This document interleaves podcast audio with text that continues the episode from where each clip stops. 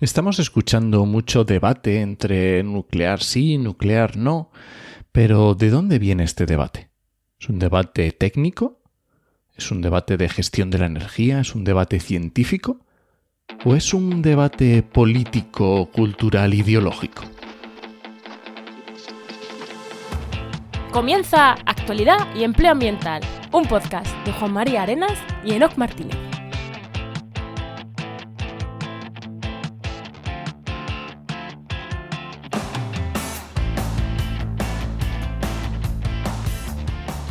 Buenas, soy Juan María Arenas Y aquí Enoc Martínez, y este podcast cuenta con el patrocinio de GeoInnova. profesionales expertos en territorio, medio ambiente y sistemas de información geográfica que puedes encontrar en www.geoinnova.org. Hoy, en el programa 146 del martes 21 de junio de 2022, hablamos sobre energía nuclear. Ah, Ahora qué ya- bien. Entonces habremos traído a operador, ¿no? Ahora me dices a ver quién hemos traído. Sí, sí, ahora te lo digo, sí, sí. Es que fue difícil, operador, porque como te tiene bloqueado, no es posible traértelo. Ya, Es así. no puedo escribirle mensajes directos. Es una pena. Es una pena. Bueno, ahora, ahora desvelamos a quién tenemos porque mm, tenemos una persona bastante, bastante, bastante importante para hablarnos de este tema, o por lo menos a mí me lo parece, y, y un crack. Pero antes, Enoch, ¿qué tal, ¿qué tal tu semana? ¿Qué me cuentas? Pues que te cuente que he estado de festival y estoy muerto. Pero ha sido la semana anterior, ¿eh? ¿no? Que, que esto iba a salir después. Eh, Espero que cuando esto se programe, se publique, ya te hayas recuperado 10 días después, ¿eh? ¿no? Sí, pero yo estoy ya con el presente, estoy que me lo tengo encima una losa y eh, estoy todavía recuperándome. bueno, ¿y tú qué me destacas? Mira, yo te voy a destacar que justo hoy, si no va mal, porque estamos grabando con una antelación, justo hoy sale eh, una agrotienda, la agrotienda de la FIRE, que es una, bueno, se va a vender aceite, garbanzos ecológicos, eh, aceite ecológico, vino también, y con buenas prácticas, eh, se cultiva en terrenos con buenas prácticas agro, agroecológicas, y eso, la agrotienda de la FIRE, que sale en teoría hoy, 21 de junio, ya estará disponible para quien quiera comprar. Y aquí Pedro, si quiere entrar antes, ya que no está escuchando, uy, he dicho el nombre del invitado, pero ya puedo cotillear porque ya está disponible. Bueno. Pues yo me voy a comprar, eh, voy a entrar y voy a comprar una cosilla. Pues espérate al anotar 21, para ¿no? que- Espérate al Sí, sí, sí, 21. me lo voy a anotar para que no se me olvide. Bueno, pues damos ya paso al invitado. Venga, tira la musiquilla.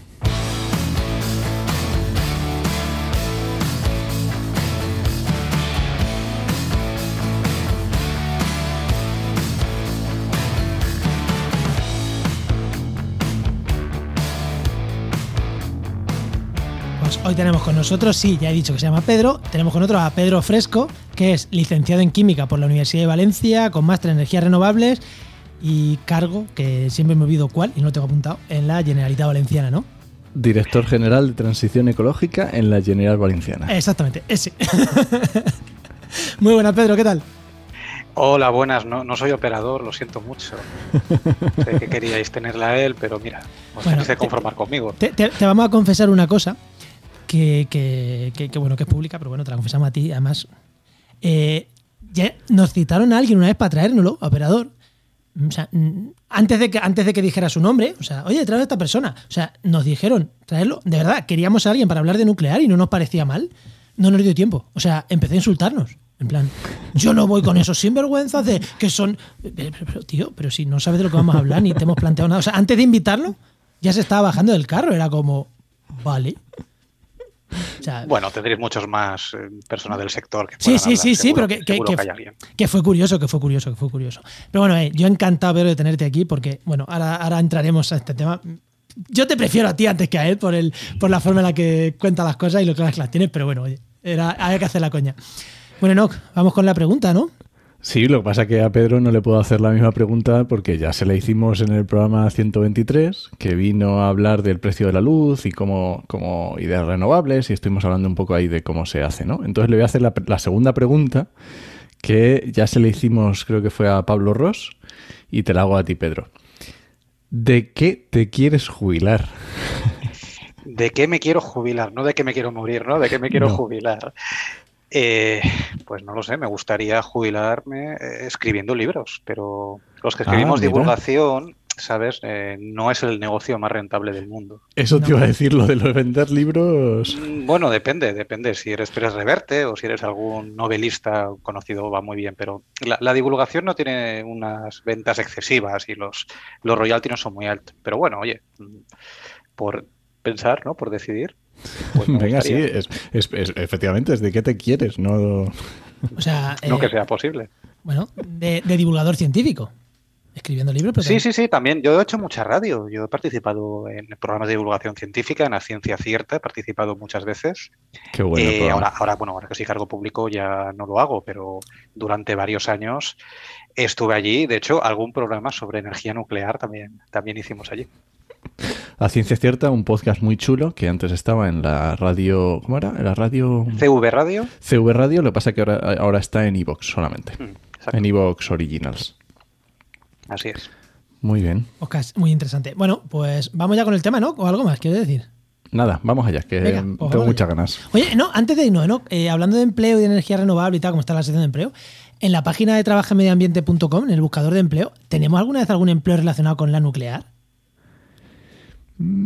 Yo creo que no. Nunca, ¿no? me suena. eh. Bueno, Yo creo que hay poca, poca oferta, no sé por qué. bueno. Venga, pues vamos con el tema. Venga.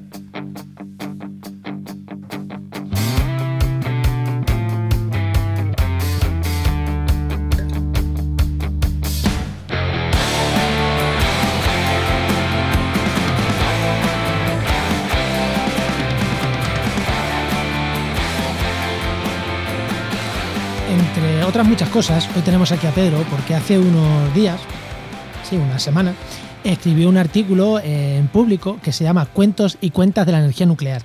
Y os voy a leer un trozo de parrafito, el artículo es bastante largo y lo vamos a, vamos a hablar de ese tema, del tema hoy bastante, pero voy a leer un párrafo que, que a mí me ha encantado y que fija un poco el debate por dónde va a.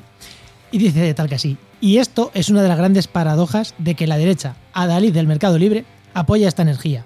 La nuclear solo es posible bajo el socialismo de Estado chino, el estalinismo oligárquico ruso o bajo las subvenciones de los estados y de los consumidores. Y que esto lo defienda la derecha pro mercado es una incoherencia difícil de entender. Hala, ya hemos fijado un poquito la, ya hemos fijado un poquito el punto, así que ahora vamos a entrar. Oye, lo primero, eh, aquí he tocado mucho debate político, porque nos guste o no, por desgracia, Pedro, ahora mismo el ser pronuclear, antinuclear, está marcadísimo por la política, o sea, más incluso que por la ciencia, ¿no? Sí, sí, sí. Yo creo que se ha convertido en un debate fundamentalmente político y social, ya que el debate mm, a nivel técnico que existe, ¿eh? tampoco decir yo que no exista, hay ciertas derivadas que se pueden discutir y hay ciertos campos en que, en que el tema es discutible, pero fundamentalmente estamos hablando de un debate que se ha convertido en una batalla cultural y una batalla cultural que ha arrastrado a, bueno, a mucha gente que divulgaba sobre este tipo de cosas, pues bueno, pues por, por placer o quizá por, por, por propio, por propio interés, ¿no? Porque son del sector, pero voluntaria o involuntariamente han acabado eh, arrastrados por este tipo de, de, movimientos. Y aquí entra, y no hablo solo de España, ¿eh? hablo, hablo en general, pasa, pasa en muchos uh -huh. países, pasa en Estados Unidos. Yo creo que todo el mundo sabe quién es Schellenberger. ¿no? Pues es un ejemplo paradigmático de una persona muy, muy, muy polémica eh, que ha derivado en un personaje difícil de entender eh, bueno, desde los que estamos en el, en el, mundo de la energía. Entonces, este, este debate... O sea, por, si alguien, por si alguien no sabe quién es Schellenberger, cuéntanoslo. Bueno, Schellenberger es un señor que se llama a sí mismo eh, ecologista pragmático, no sé, no sé cómo lo dice exactamente. Bueno, al final es un señor que, venía del ecologismo, que después se puso a defender la, energía nuclear, ¿no? Por su no emisión de CO2. Al final ha acabado diciendo que el cambio climático no es para tanto y sus últimos pinitos ha sido intentar presentarse como gobernador de California con una política contra los homeless y, bueno, muy, muy orientadas en temas de derecha dura, por decirlo de alguna manera. ¿De acuerdo? Bueno, pues esto es una evolución que lamentablemente, lamentablemente estamos viendo. Y estamos viendo por una razón. Y es que la... Hay, en cada país es diferente, hay fuerzas distintas que apoyan la energía nuclear, no todos los países son homogéneos, pero sí que hay una cosa que es común. Y es que el autoritarismo en general, pero la extrema derecha en particular, apoya la energía nuclear en todos sitios. Yo no conozco un partido de extrema derecha que no defienda la energía nuclear en su país. A lo mejor lo existe, existe, pero yo no lo conozco. Y aquí hay una tendencia natural de la extrema derecha hacia la nuclear. Y yo creo, y así lo digo en el artículo, que viene por algún tipo de, de tics. Al final, la extrema derecha es reaccionaria, mira al pasado. Y en el pasado, hace 40 o 50 años, los países que tenían energía nuclear eran los países poderosos los países que tenían eh, la bomba atómica, que tenían ejércitos potentes, que tenían capacidad técnica para hacer un desarrollo nuclear. De hecho, el desarrollo nuclear en España está muy relacionado con eso. Cuando en España se, hace el primer programa nuclear, era como llegar a la modernidad, ¿no? Como llegar al, al desarrollo tecnológico.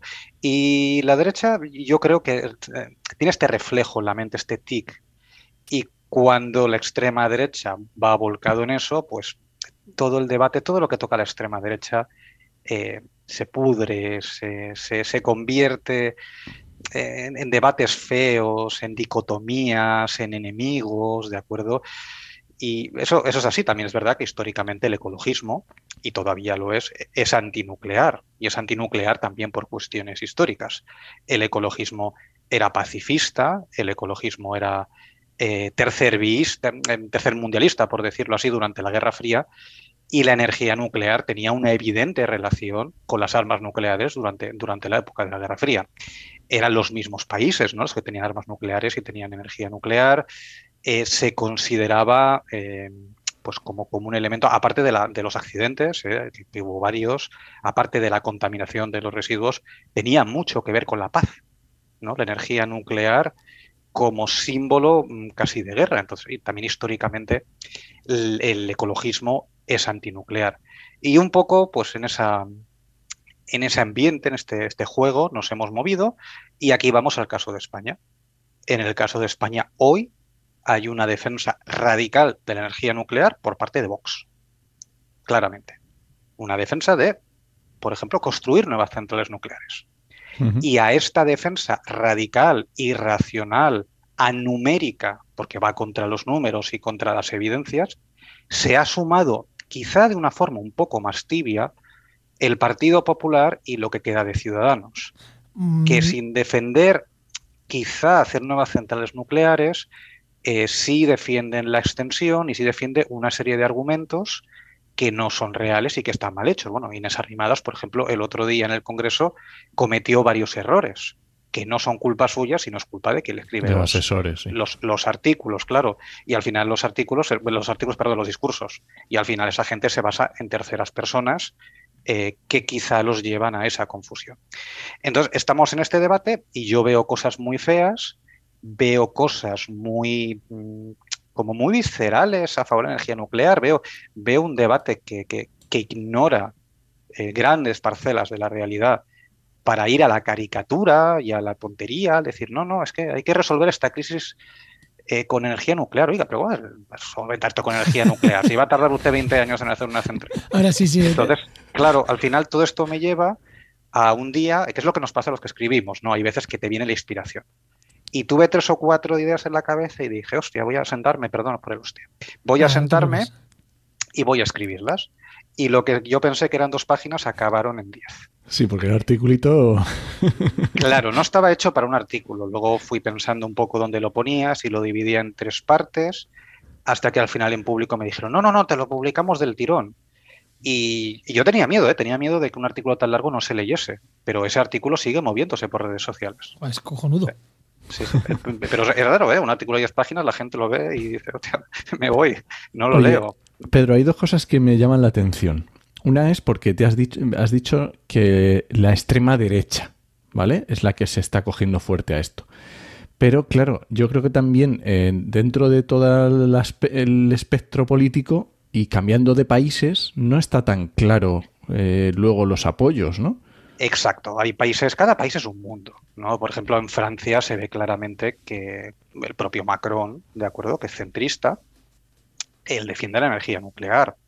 Hay muchos países en que en propia Francia, también el Partido Comunista, defiende la energía nuclear, aunque bueno, ahora, ahora mismo la, coalición de Mélenchon no es especialmente eh, pronuclear, por decirlo así. De hecho, ha hecho algunas declaraciones eh, relativamente valientes para, lo que es Francia.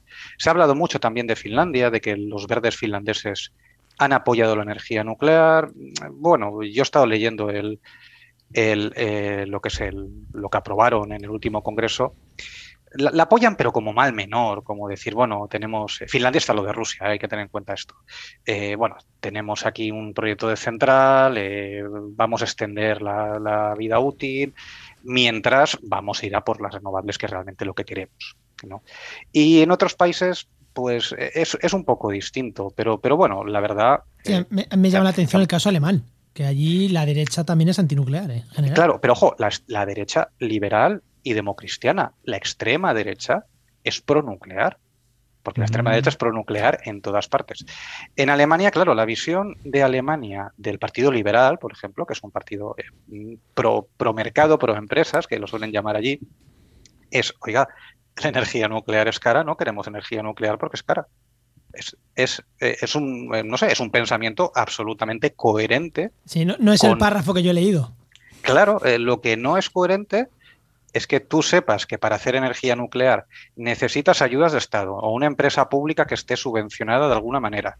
necesites pagar tres o cuatro veces más de lo que pagas otra energía y tú te empeñes en que eso es tu política cuando eres, eres, eres liberal. No tiene ningún sentido. ¿eh? No sé si es ignorancia eh, o es directamente pura guerra cultural, pura guerra política.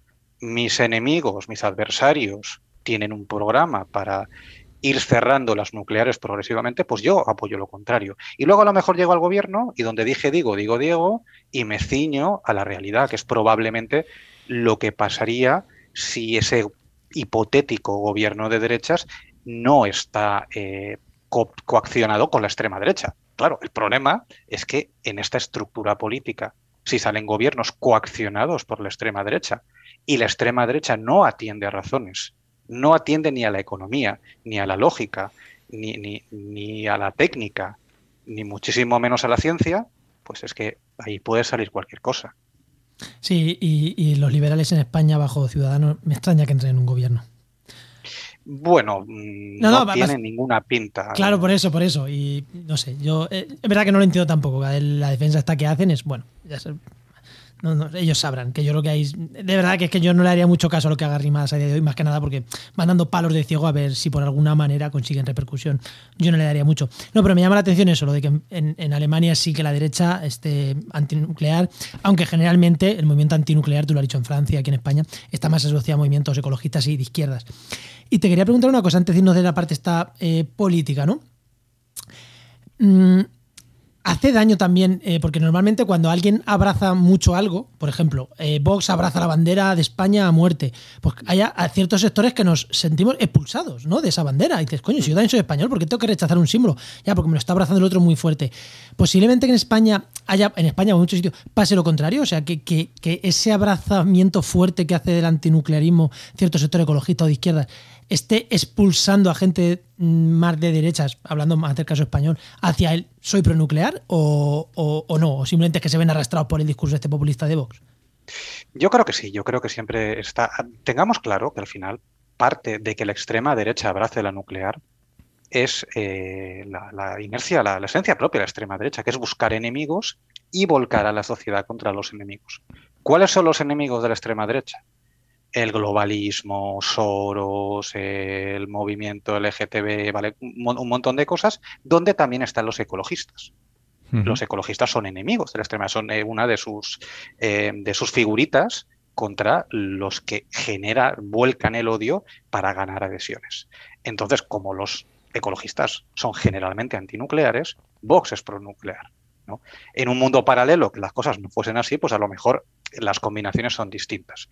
Entonces, claro, esa, esa tendencia a ponerte en contra de lo que hacen aquellos que no te gustan o lo, que defienden aquellos que no te gustan, está en la sociedad, eso existe, por eso la extrema derecha lo usa, porque existe. Entonces, es ver, eh, el que el ecologismo haya rechazado la nuclear puede tener que ver, sí, claro, puede tener que ver, pero aquí estamos un poco con el tema del huevo y la gallina. ¿Qué va antes? ¿El huevo o la, gallina? Eh, yo creo que es un debate que no tiene mucho sentido. Yo creo que sí que tiene sentido un poco ver, pues por ejemplo en España, vamos a centrarnos en España, por qué hay gente mm, de derechas, gente también que no es de derechas, ¿eh? que es pronuclear. Bueno, pues yo creo que ahí operan dos cuestiones. Una cuestión es eh, cierta mitología que viene del pasado, que mucha gente ha dicho durante muchos años que la energía nuclear es la más barata de todas las energías. ¿no? Esto yo lo habréis oído vosotros, yo lo he oído muchas veces.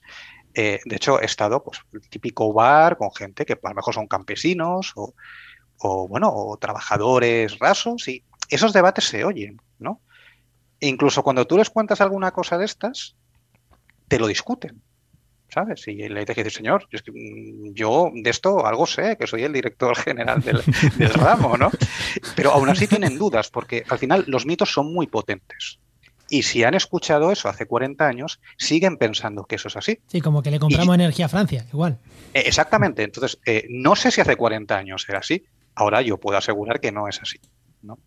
Y esa, esa, es una de las cuestiones por la que está la mitología. Y la otra es la, la, propia, la propia cuestión cultural. ¿no? La izquierda no lo quiere, pues yo sí que lo quiero.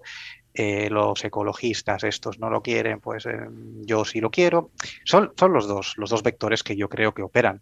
Y es, y es bastante feo, porque creo que todo esto ha destruido un debate que a lo mejor hace años sí que existía y que todavía puedes tener con ciertas personas, no vamos a meter a todo el mundo que defiende la nuclear en el mismo sitio, no, no es así, hay gente muy razonable, ¿no? Pero estos debates técnicos eh, siempre, siempre acaban con, pues con eso, pues este, este está en contra de la nuclear porque, porque está en un gobierno de izquierdas, o este porque es un ecologista, o pues no, oiga, pues que los números son irrebatibles. Antes que tire, antes que tire, no que te haces una pregunta, eh, claro, que a favor de la nuclear se puede estar a favor de mantener las actuales como modelo de transición, que hay muchísima gente muy coherente ahí dentro, y luego está el a favor de la nuclear de vamos a construir, a construir, a construir y a no construir, renovar. O sea que están los dos extremos, que dentro de los pronucleares hay un, abanico muy grande. Y ahora no, eh, es, que creo que no es. O sea, bueno, si quieres decir algo de esto, dilo, pero vamos, que es que básicamente quería, quería también remarcar que nosotros no somos antinucleares a muerte. Creo que tú, Pedro, tampoco eres un antinuclear acérrimo de, ni de coño.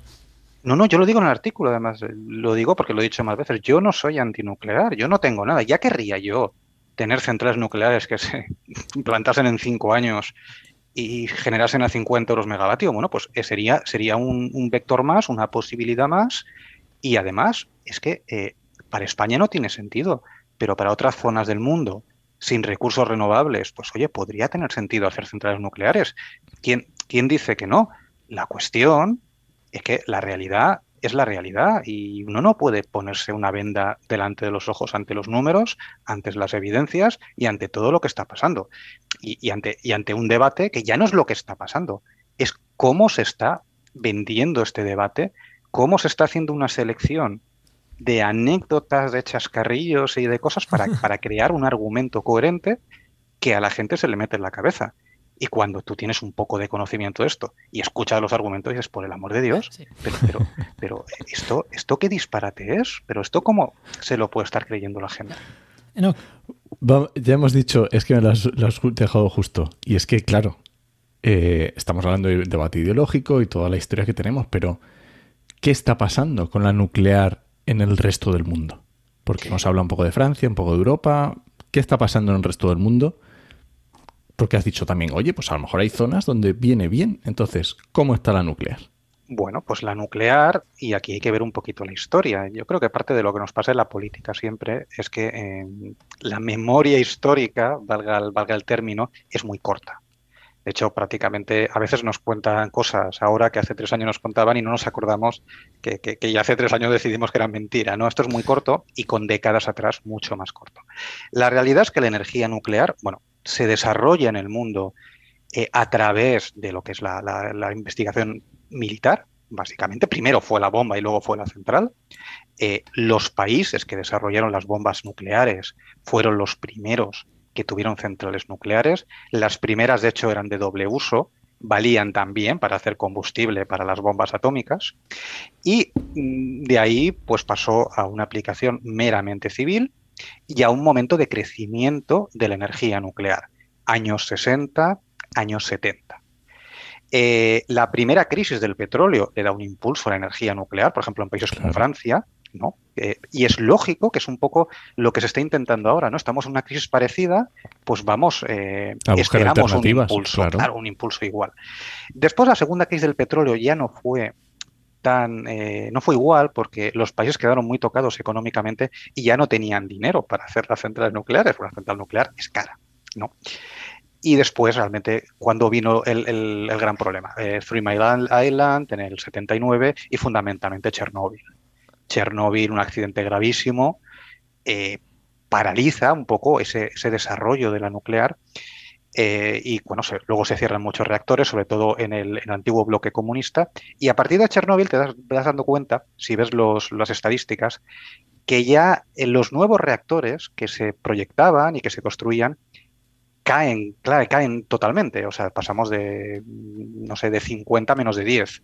Hay una caída muy grande y se empiezan a cerrar reactores. Y desde los años 90 la energía nuclear está estancada en el mundo. Tenemos hoy la misma potencia nuclear que hace 30 años. Sí, que se abren nuevas, pero con las que se van cerrando va compensando. muchas se van cerrando porque aquí te cuenta que las centrales nucleares las puedes eh, duran como las pirámides, pero no es verdad. No duran como las pirámides. Las centrales nucleares se cierran y los reactores se cierran y los primeros eh, con menos tiempo porque, porque eran más pequeñitos, más experimentales, ¿no? Y se van cerrando y, más o menos estamos en ese equilibrio. Un poco va por ondas, después de Fukushima se cierran más, luego se abren algunas los años que a China le va muy bien, pero está el propio dato del 2021. En 2021, eh, el incremento de potencia nuclear en el mundo es negativo. Se han cerrado más centrales nucleares de las que se han abierto. Entonces, esta es la realidad hoy. No, no, no, en número de más centrales, sino se ha cerrado más potencia nuclear de la que se ha abierto. Claro, perdón. Porque es que eso es peor. Lo he dicho pues. mal, lo he dicho mal. Más potencia. Seguramente serán también más centrales, ¿eh? pero el número de centrales no lo, no lo sé, porque a lo mejor cierras de, de, mil y abres de 500. Pues, aunque normalmente es al revés, ¿eh? suele cerrar más pequeñas y, y, abres, abres más, más grandes, ¿no? porque suelen ser más grandes eh, las centrales más nuevas. Pero esta es la realidad que estamos. Y a, mí, que yo pues eh, ya tengo algunos años, yo lo del renacimiento nuclear, esto yo ya lo he escuchado. Yo esto lo estaba escuchando en, la década del 2000. A mí esto ya me lo han contado, que era la más barata y la más rápida y que, se renacía, que lo, de, que lo de Chernobyl no iba a volver a pasar nunca más. Yo todo esto ya lo he escuchado. Y ahora vuelvo a escucharlo. Y no hay ningún dato que me diga que ahora sea distinto al pasado yo veo exactamente lo mismo. Y veo, sí, veo muchísimos eh, acuerdos de intenciones, veo muchísimos proyectos, veo muchísimas construcciones, pero cuando alguien analiza la historia de la energía nuclear, sabe perfectamente que de lo dicho, o sea, la energía nuclear, em, eh, como uno y cuento 20, ¿no? Pues al final e, es eso. Hay muchos proyectos, hay muchos acuerdos de intenciones, hay muchísimas cosas, pero luego solo se hace una fracción de eso porque hacer una central es un proceso muy complicado, porque hace falta tecnología, porque es muy cara, porque es muy larga y porque pueden pasar mil eventualidades, tanto, tanto en la cuestión eh, burocrática como en la cuestión económica, que lleve a que no haga la central. De hecho, hay muchísimas centrales que se han paralizado a medio construir. de hecho, unas en Estados Unidos hace, hace unos años, sin ir más lejos. Eso, eso te quería preguntar, porque Claro, eh, muchas veces los pronucleares eh, defienden, es que hay proyectos para construir no sé cuántas, mm, o sea, números que se me pierden en potencia instalada de, en nuclear. Y, pero claro, luego lees tu artículo y dices, joder, es que se construye un 5, un 10, un 20, un 50% de esa cantidad, pero ni de coña todo, porque me llama la atención en cuánto tarda en construirse una central. O sea, desde que se aprueba hasta que se construye, eh, ¿en cuántos años estamos más o menos de media? Pues bueno, eh, para una cosa es la construcción y sí, bueno, se pone todo el proceso. Claro, todo, luego, todo, todo el proceso, porque para eh, construir una central nuclear no vamos a empezar a acabar mañana. Tenemos que hacer un proyecto, ¿no? Pensar dónde va. Esto, esto no es fácil, obviamente. Eh, tiene que haber una, un proyecto bien hecho, tiene que haber una autorización ambiental. Hombre, si estamos con las renovables haciendo procesos largos de autorización ambiental, ¿cómo no vamos a hacerlo con una nuclear? Entonces, más o menos, desde que alguien planifica y un país dice, bueno, voy a hacer nucleares nuevas, vale, me, he comprometido. Hasta que las pone en marcha, lo que estamos viendo en Occidente, y digo lo que estamos viendo porque como las centrales nunca acaban de ponerse en marcha, pues tampoco no sabemos el chicle cuánto se puede estirar por el final, pero estamos viendo que estamos cercanos a los 20 años. Finlandia, por ejemplo, es el caso, y uso Finlandia porque es la única que se ha acabado de todas, ¿no? Finlandia, el Parlamento finés, votó a favor del nuevo proyecto en 2002.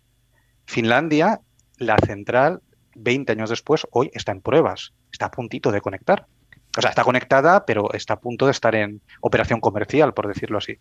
Ha tardado 20 años. No tiene pinta los proyectos ni los estadounidenses, ni el británico, ni el francés de ser más rápidos que eso. Eso es lo que estamos viendo. Y en algún caso ha sido peor. Hay alguna central en Argentina que tardó 35 años. ¿No? Pero bueno, Argentina es Argentina, que no se me enfade nadie. ¿no? Ha pasado muchas eventualidades políticas y económicas difíciles. Claro, es que en 20 años pueden pasar, que se anda que no hay circunstancias que pueden pasar en un país en 20 años. Es que esa es la cuestión. Entonces, cuando alguien lo mira, y, lo digo también enlazando con el tema político, ¿no? Tú eres un, un gestor político y tú llegas aquí y tienes encima de una mesa ciento y pico mil megavatios de proyectos renovables, que muchos no serán viables o no serán autorizados, pero muchas decenas de miles sí. Y eso, en cuanto lo autorices, el tiempo de construcción eh, va de unos meses a un año, un año y medio, ¿de acuerdo? Y, tienes ya los trámites iniciados. Y en el otro lado tienes, eh, no sé, pues eh, el DeLorean para subirte encima e irte 20 años en el futuro a ver si has tenido suerte y ya, ya está la cosa casi a conectar. El otro lado no tienes nada. Tienes una expectativa de que en 20 años tengas una central nuclear. Es que a lo mejor para cuando la conectes no te hace falta. Es que a lo mejor las renovables, ya tienes renovables, almacenamientos, baterías competitivas, el hidrógeno funcionando porque lo tienes que hacer funcionar. Eh, y tienes de todo y te aparece ahí un pegote 20 años después de, bueno, pues, pues, pues, pues, lo voy a conectar porque ya para algo lo he hecho, pero, pero es que a lo mejor no es necesario. Y en este, en este momento de la historia, con la emergencia climática, con la emergencia energética y con la emergencia geopolítica, el tiempo cuenta más que nunca. Y en otro momento, pues en los años 50, pues sí, pues a lo mejor si tardaba 20 años y, te valía para ser una potencia nuclear o tal, pues era otro concepto, pero ahora encaramos emergencias. Y esta emergencia eh, vemos por el otro lado que es que tenemos el proceso de construcción más lento de la historia también porque se dice por ahí, lo habéis escuchado, ¿no? Es que el tiempo medio de construcción de una central nuclear son siete años y medio. Sí, son siete años y medio. Cuando empiezas a contar desde... Desde, que pones la primera piedra, ¿no? No, no, desde los años 50, claro. ¿Cuentas proyectos? Es que en Francia se hacían en siete años. Sí, en los años 70 se hacían en siete años. Pero es que ahora no se hacen en siete años. Y además estás contando exactamente el tiempo de construcción. Y no, y menos mal, porque esas centrales son las que tienen accidentes. Normalmente las nuevas son bastante más seguras y no tienen accidentes, porque se tardan 20 años en hacerlas, no 7. Eh, claro, es que bueno, esto eh, también hay que ver la parte positiva. ¿Por qué te estamos tardando tanto? Pues muy probablemente. ¿Y por qué son tan caras? Pues muy probablemente porque esas centrales son muy buenas, eh, claro. Son muy buenas, no tendrán accidentes y no pondrán, no pondrán en riesgo a la población. Pero claro, lo que estamos viendo es que históricamente, después de cada gran accidente, las centrales nucleares se han ido encareciendo y han ido eh, alargando un poco también el, plazo de construcción. Entonces, eso está bien por un lado, pero desde el punto de vista de la transición energética y de la previsión energética, te está dando una alternativa que no es una alternativa, si tienes otras alternativas, perdonadme que diga tres veces la misma palabra. Es decir, no es lo mismo estar en Siberia que no tienes nada y dices, bueno, pues que es nuclear o, o no sé, o quemar leña tampoco, porque está, está nevada, ¿no? Que estar en un país como España o en un país que tiene energía eólica, un país que tiene energía solar fotovoltaica, que tienes alternativas muchísimo mejores. O si te escuchan los franceses. Bueno, Francia es otro tema. Si queréis hablamos de Francia, porque... sí, porque vaya desastre que tienen con el parque nuclear ahora.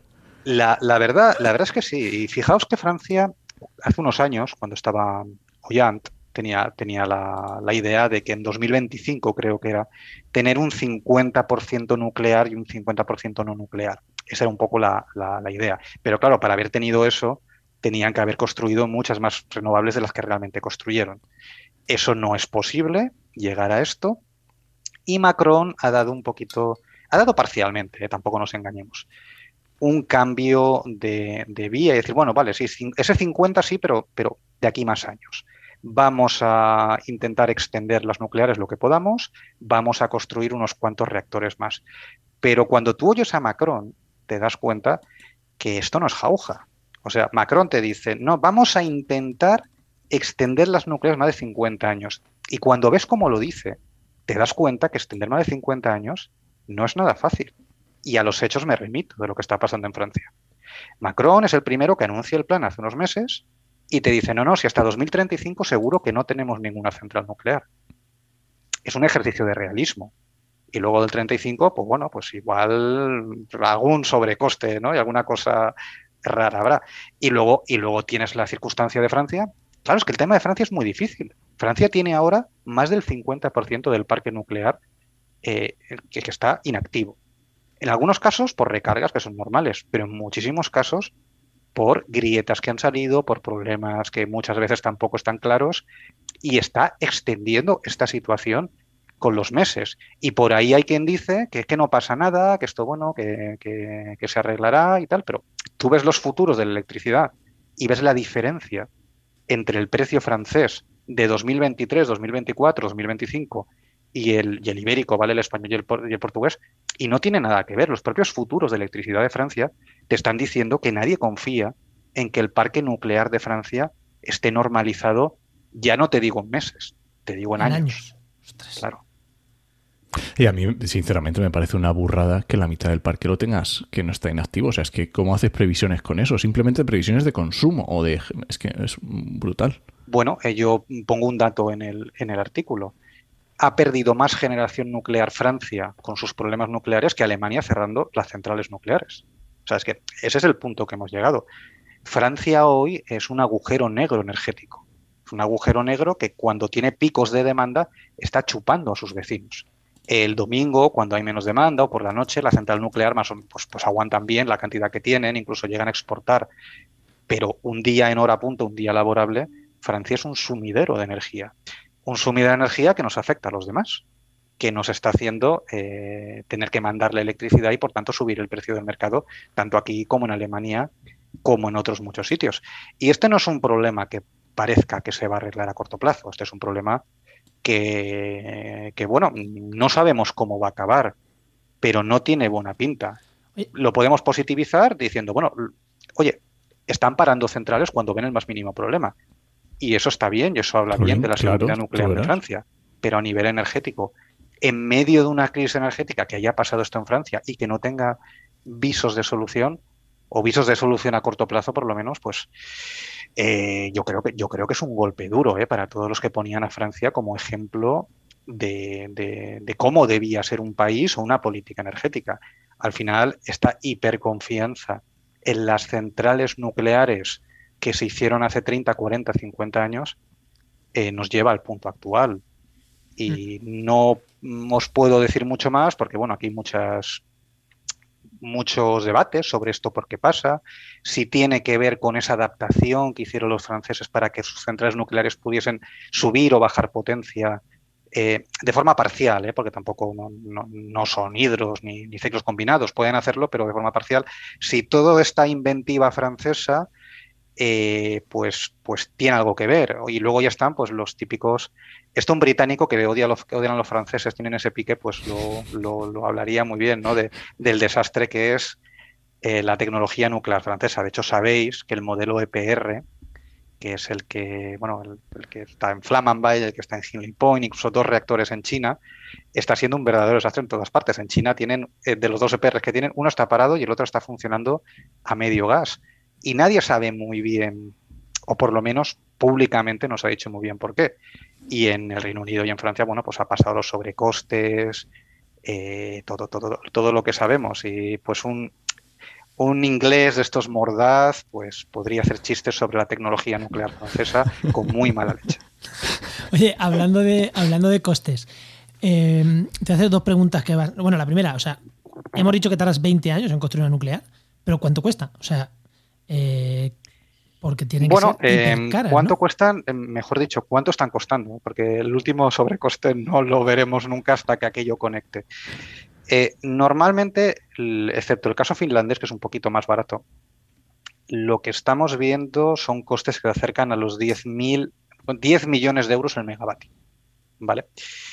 ¿Y cuánto? Esto, Claro, ¿esto cuánto es? Bueno, pues esto es una barbaridad.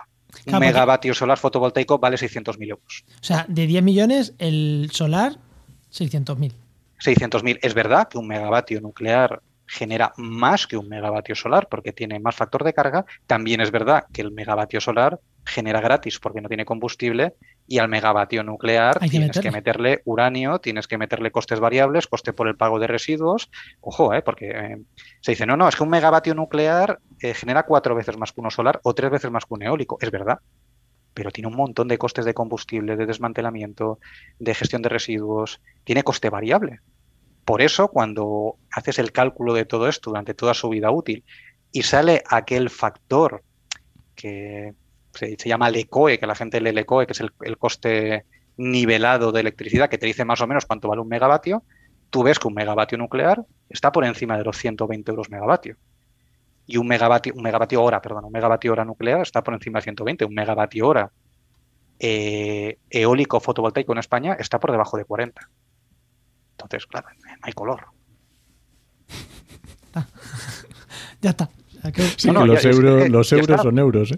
Pero por eso nadie invierte en, nuclear. Es que aquí dicen, no, no, la moratoria nuclear. Oiga, no hay moratoria nuclear desde el año 97. O sea, sí, que en España cualquiera podría construir una nuclear. Claro, podría cualquiera. Cualquier inversor atrevido. Cualquiera de estos que dicen que es lo más barato, que hagan un crowdfunding. ¿no? Que a lo mejor pueden construir la primera milésima de megavatio. ¿no? Eh, se puede perfectamente. ¿Por qué no se hace? Pues por la frase que has comentado, porque solo se hace desde eh, la economía planificada china, desde la economía rusa o desde la subvención directamente. Oiga, pues a usted le voy a pagar, ¿cuánto le cuesta? 120, le voy a pagar 120. Pero claro, esos 120 salen de algún sitio. O salen de los pagadores de impuestos o salen de los consumidores. Y por eso no se instala nuclear a mercado como si se instalan renovables. Necesita subvención. Necesita un Estado detrás que diga, esto se hace así así así así y usted cobra lo que sea. Necesita lo de Rusia, por ejemplo, donde pues, la empresa es pública y como la empresa es pública y quiere extender su tecnología nuclear, pues la subvenciona. O necesita lo del Reino Unido o lo de Estados Unidos. En Estados Unidos, los reactores de Vogel 3 y 4 que se están construyendo en ese estado, que creo que es Carolina, no me acuerdo ahora, eh, los consumidores eléctricos están pagando en sus facturas todos los meses el coste de la construcción de eso. Y eso está a sobrecoste disparado. vale, entonces, ya hemos visto que construirlas mm, nos va a salir un poquito caro. Pero entonces vamos a aprovechar las que tenemos y vamos a extenderlas, vamos a, estrujarlas mientras sean seguras y todo esté correcto, que no dudo, no lo dudo. Extendámoslas, ¿no? o sea, exprimirlo a sacarle el último gota de. Claro, a mí, a mí me parece eh, una idea así muy intuitiva y muy coherente.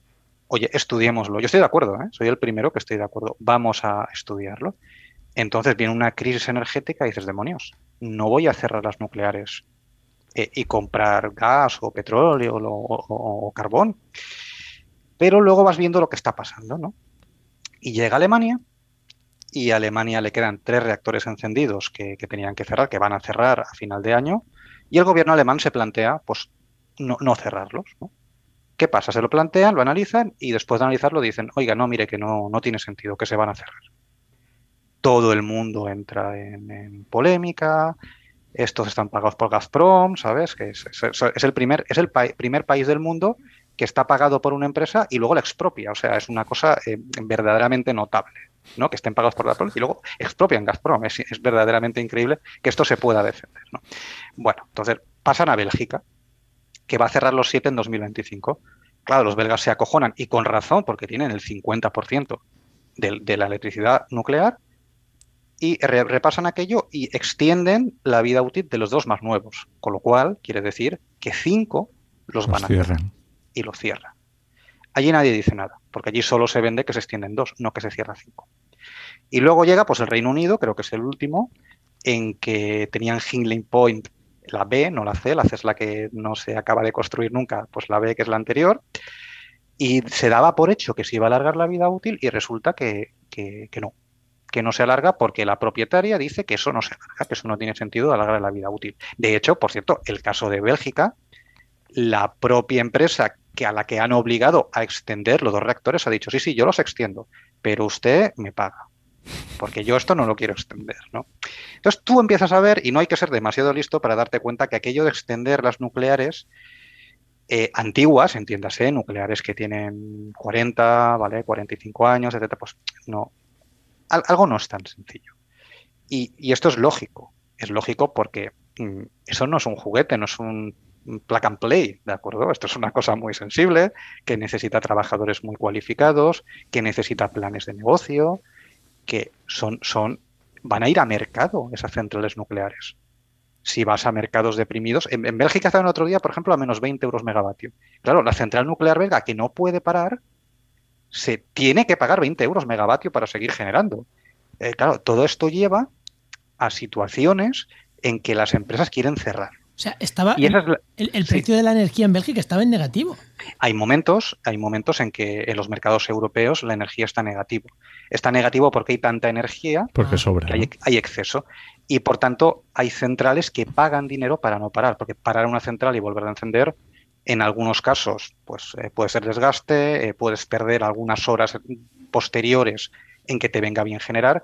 Y en el caso de la nuclear, directamente, si tú paras una nuclear, a lo mejor tardas dos días en, volver a encenderla. No, no es, no es viable. Entonces pagan por mantenerse encendidos. Sí, sí. Claro, esto va contra los ingresos de la compañía. Es, es absolutamente lógico. Entonces, tú ves que las compañías en Europa no quieren extender las centrales. Que es exactamente lo mismo que ha pasado en España. ¿eh? que en España la mayoría de propietarios no querían extender las centrales. Garoña, ¿no? Es como el ejemplo más claro, ¿no? Bueno, Garoña, de hecho, el, PP se empeñó, Nadal se empeñó en no permitir el cierre de Garoña, que estaba parada porque lo había parado su, empresa propietaria, y al final se lo tuvo que tragar. Porque o estás en un mercado, o sea, no puede ser liberalismo para lo que quieras y no liberalismo para lo que no quieras, ¿no? Eh, es verdad que tú no puedes conectar una central si no te permite, si el gobierno no te permite cerrarla, pero tampoco puedes obligar a alguien a de forma permanente mantener operado algo que no quiere operar. ¿no? Eso no tiene sentido. Puedes hacerlo unos meses o, por cuestiones del sistema, pero sin EDIE, claro, sin EDIE no tiene, no tiene ningún tipo de sentido.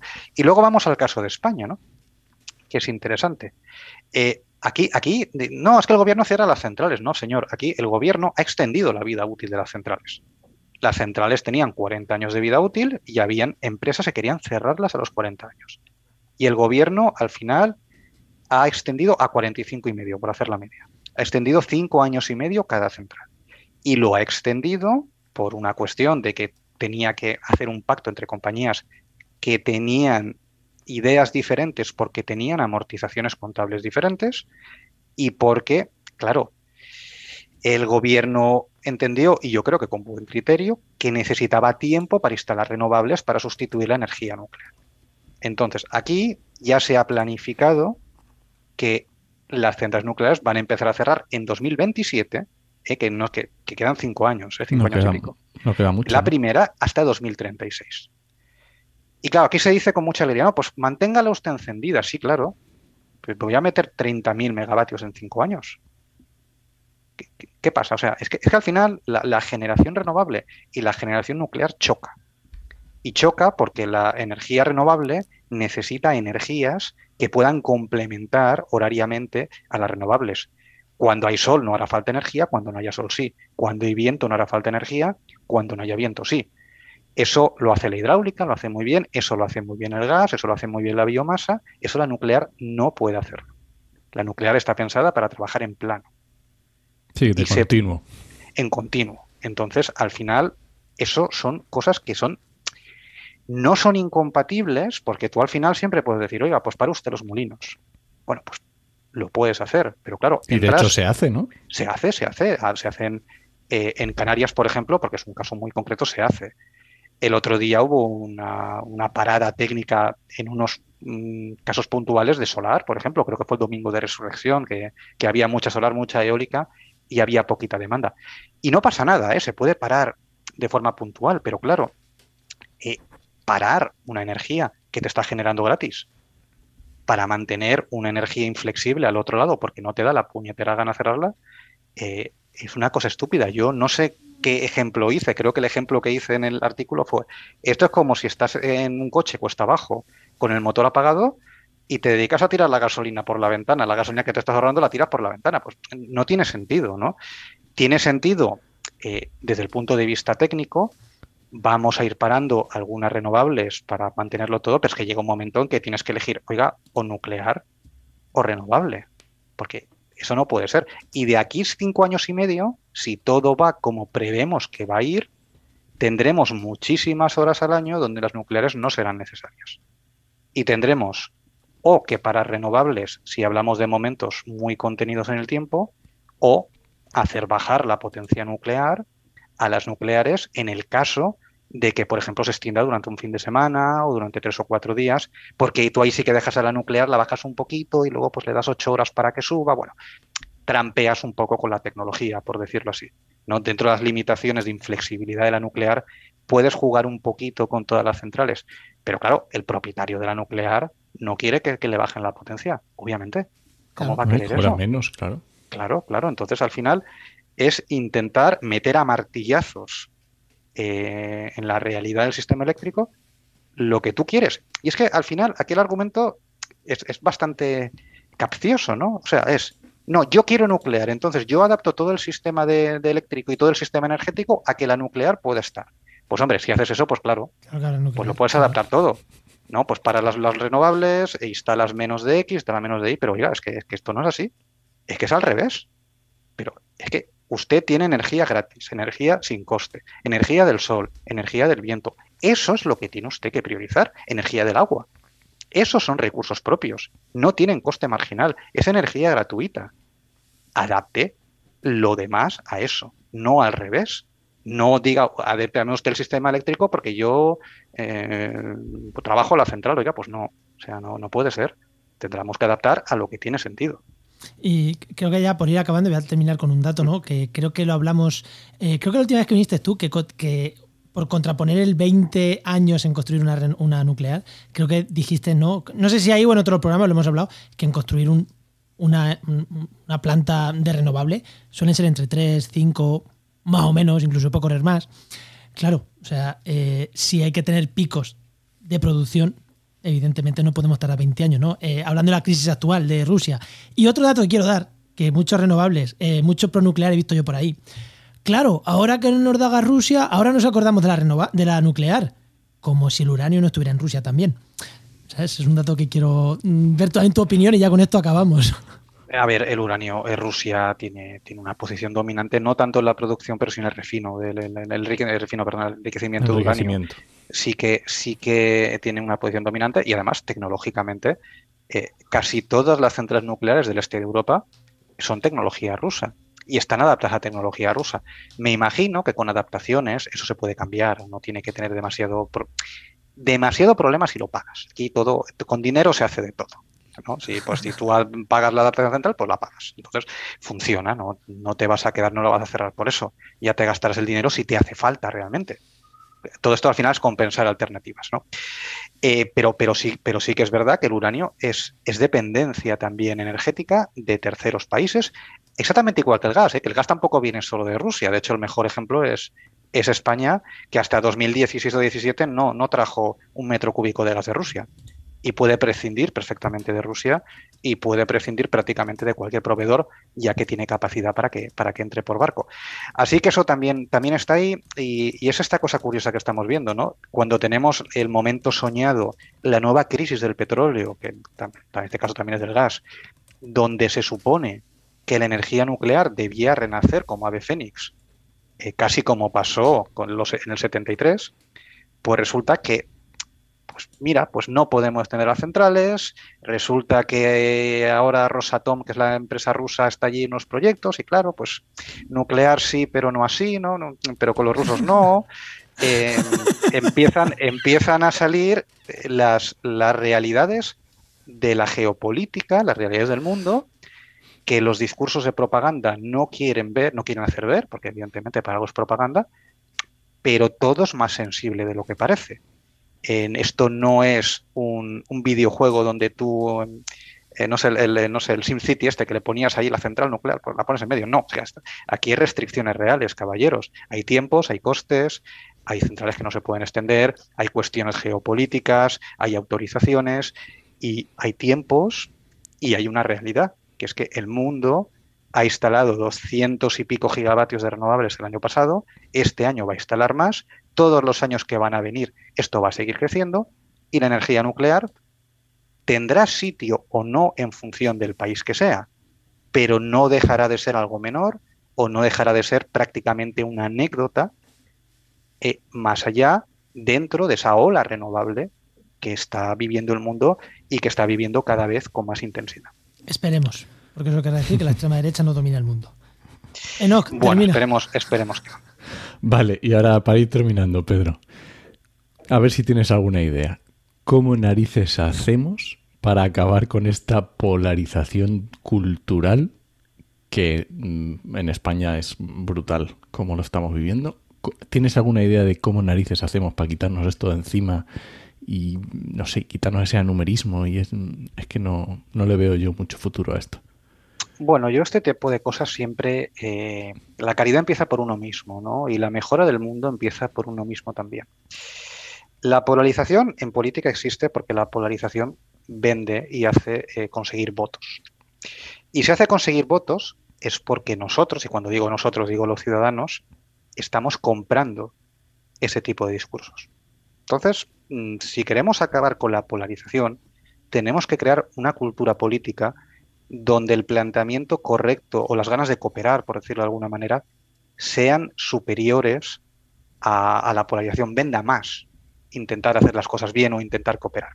Y yo creo que cada uno de nosotros, en vez de estar echando la culpa a que todo, todo el mundo es inculto y es ignorante y es fanático, no, o sea, vamos, vamos a intentar a ver cómo hacemos ver a los demás que cooperar, que colaborar, que una cultura política sobre la que se tiene que edificar la democracia que es eh, aceptar la alternancia, aceptar la cooperación y, votar a favor del bien común, tiene que valer la pena. Y ahora, en estos últimos tiempos, defiendo mucho una, posición. Yo creo que España tiene, eh, evidentemente la situación es difícil, venimos una pandemia y un problema geopolítico y un problema energético. El corto plazo puede ser duro, pero el largo plazo puede ser brillante. España tiene la capacidad gracias a su gran recurso renovable y gracias a las nuevas dinámicas de relocalización industrial que estamos viviendo, tiene la posibilidad de volver a atraer empresas potentes, pioneras, que creen un trabajo de calidad y que creen un país reindustrializado y mejor. Y ahí las energías renovables tienen un punto esencial. La nuclear no, porque de aquí 20 años este, este tren nos ha pasado. Son renovables y es ahora y hay que hacerlo. Y yo creo que tenemos que generar un consenso político lo más amplio posible, en el que muy probablemente la extrema derecha no puede estar, pero que sí que debe estar eh, la, derecha democristiana, la derecha liberal, sí debería poder estar ahí. Y para que esté ahí, porque el futuro del país lo necesita, tenemos que crear cada uno de nosotros los incentivos adecuados para que esas fuerzas y esos partidos vean que la cooperación, vean que el seguir este camino de, ver el futuro de la transición energética y el futuro de la reindustrialización verde de España es algo que tienen que defender porque si no lo defienden van a perder votos. ¿Qué podemos hacer cada uno de nosotros? Eh, pues creo que es lo que tenemos que plantearnos. Pues ojalá. Te ha devuelto la pelota, ¿no? pues Pedro, oye, antes de, antes de irnos, ¿dónde podemos encontrarte? Creo que en Twitter eres bastante activo, pero algún sitio que nos quieras recomendar, no sé. Eh, ¿Dónde podemos mm, leerte? Bueno, encontrarme en mi despacho, pero online, pues en, Twitter, eh, arroba Pedro Fresco es donde, no te sé dónde estoy más, pero no suelo usar otra red social que no sea Twitter porque ya no me daría la vida. Eh, ya si me pongo Instagram eh, ya me muero. Es absolutamente imposible de seguir. me, da, me da la vida para Twitter y menos de lo que me gustaría a veces. Muy bien, pues nada, ahí te seguiremos. Pues muchísimas, muchísimas, muchísimas gracias por esta hora que nos has regalado. Muchas gracias, Pedro. Gracias a vosotros. Hasta, luego. Hasta luego.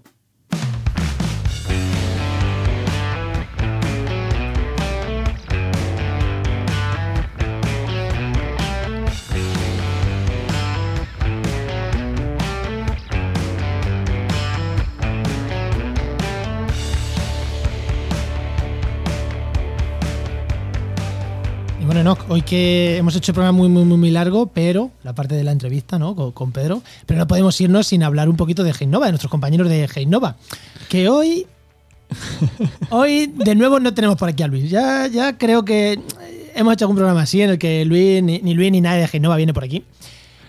Pero tú estuviste el otro día en la presentación del diploma, yo creo, ¿no? Sí, exactamente. Si os, acordáis, los, oyentes fieles de este podcast, sabéis que Heinova ha lanzado un diploma que se llama, lo tengo que apuntado, Diploma en Programación y Tecnologías Geoespaciales de Código Abierto, que es un, bueno, ya nos contó Patricio Soriano, pero es un, un diploma formativo, a ver, es de un año, año y algo, 850 horas, eh, para, para gente avanzada ya en el uso de, de sistemas de información geográfica y quieren ir un paso más allá, bases de datos, eh, bueno, que quieren ir un, un pelín más allá de código abierto todo. Y, y, sí, sí, ahí estuvimos la, haciendo la presentación que está en YouTube para quien quiera verlo.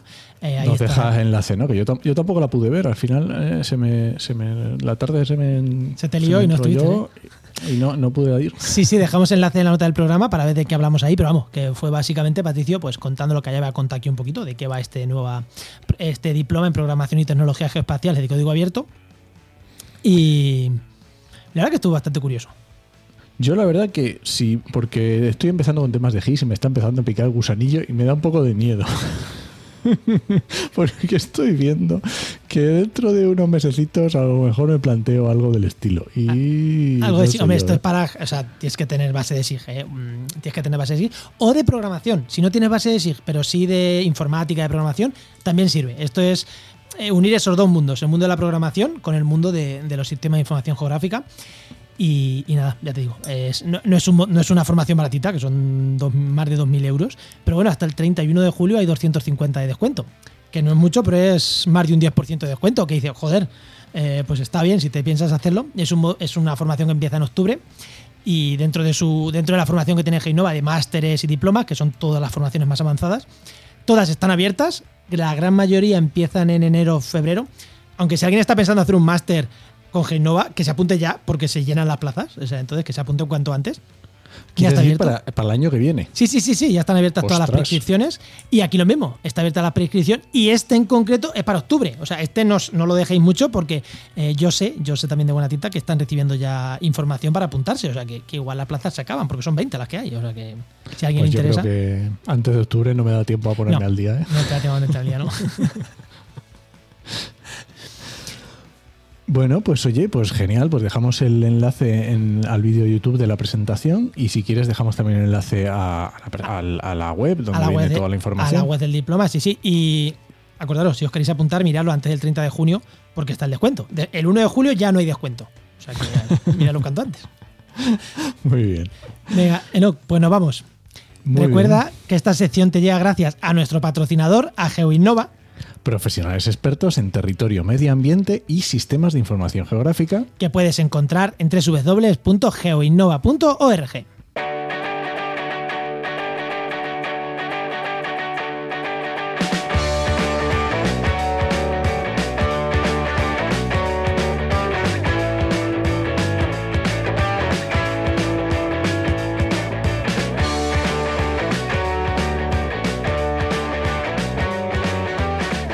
No, hoy te veo bailar, pero sé que estás más triste que de costumbre.